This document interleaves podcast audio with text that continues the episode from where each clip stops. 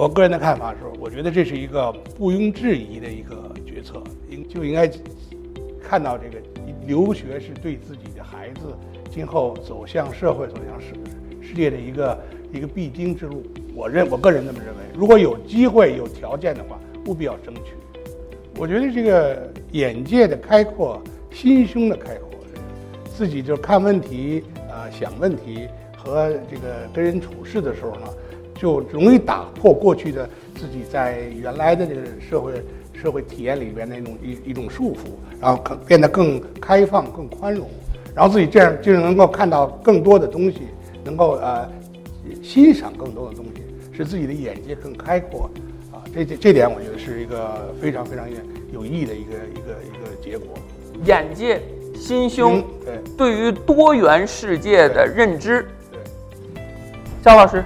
我留学这段经历，应该来讲，再怎么说它的重要性都不为过。我在此之前是一个完全是一个 nobody，读了这个管理学的博士之后，我相信我相对应该来讲，我的同龄人我还是站在前面的。我觉得美国在金融、科技、军事上的这个优势，这个领导性的地位，我认为。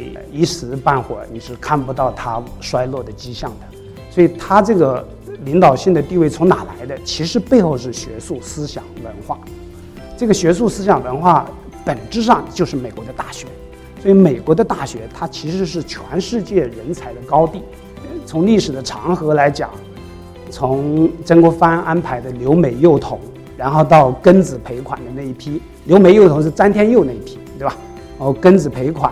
庚子森那一批，胡适那一批，再到有一段时间中间断了哈，然后就到我们陈老师、黄老师这一批，八十年代留学，包括可能，呃，唐总也是这一批，我觉得都是呃中国现代化的最核心、最主主力的一支力量，啊，所以东学西渐的过程，就是呃我们一代一代的留学生。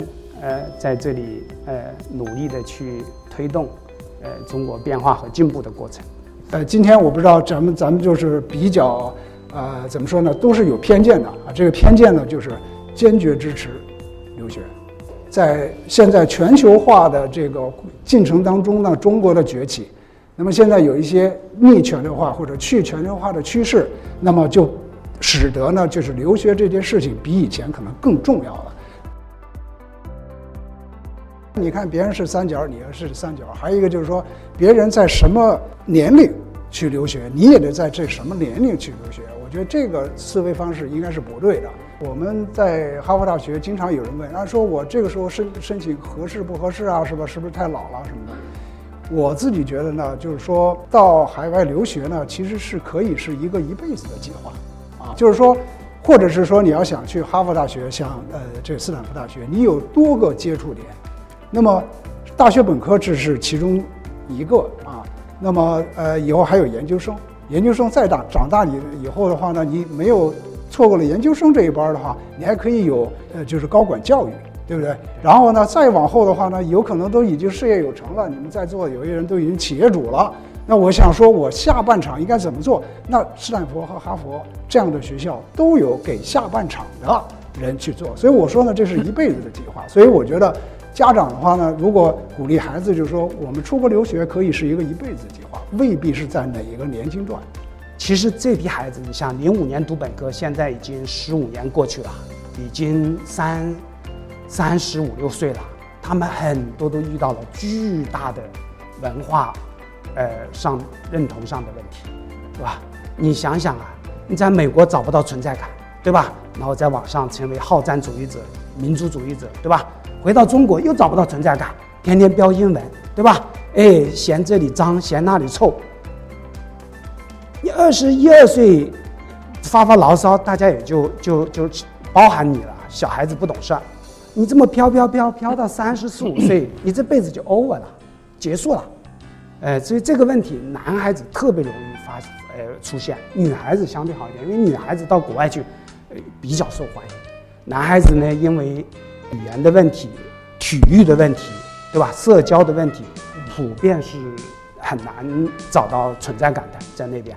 所以小孩子啊，如果呃就没有建立中国文化认同，呃，其实太早的送到国外去是有这个很多很多潜在的风险的。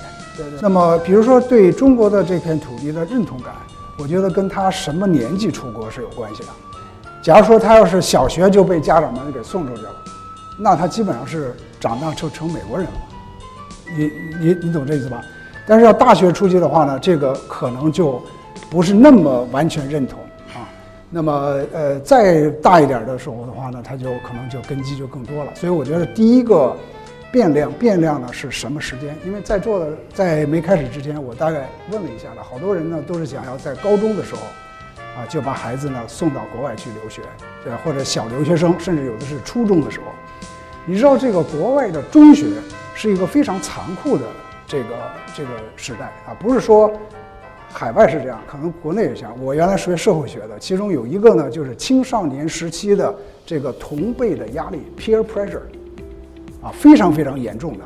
所以在那个时候的话，他如果到了一个美国的高中，他希望跟大家都一样，这个 peer pressure 非常厉害，所以他非常有意的要摆清，说我不是中国，我跟你一样的，这是一个辩证的，也要看一下。所以就是说，就是说，如果我有孩子，那时候我很忙，我就现在现在很后悔，我老老在出差这那的，跟他花的时间不多。呃，当他上高中他就走了，他就就完一年回来一回去几几完了。现在我倒是真正的感到感谢的是疫情。是我在美国待了九个月，跟他们在一起，给他们做饭，哎，知道他们，跟他们认识了，了解他们了。所以，如果家长有这个机会多跟孩子在一起，我觉得。所以，程老师，您建议最好的出国的时间点是不是本科？本科最好，但是如果你的孩子的英文非常好，然后性格也和或者你要找到一个很好的美国的私立大学，这最有私立的这个高中非常有名的，那也是也未尝不可。是吧但是你说去一个普普通通的美国高中，那个学术的这个训练未必比咱们中国的这个好好的就是好，但是英文是好，其他都不就未必的话，你何必你把你你三年的这个这么这么珍贵的时间跟孩子可以相处的时间就就就就失去？那我自己的这个个人直接体会，我觉得留学的时候呢，一定要这个防备这么一个一个现在。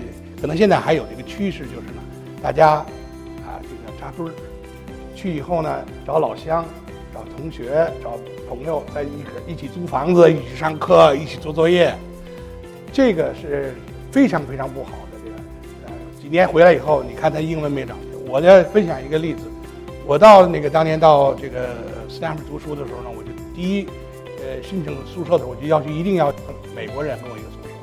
因为这个美国人就 有一个美国学生是地质学的学生，就跟我这个住在一个宿舍，我们住了大概两个学呃学期，呃，成为非常非常好的朋友，一辈子的朋友。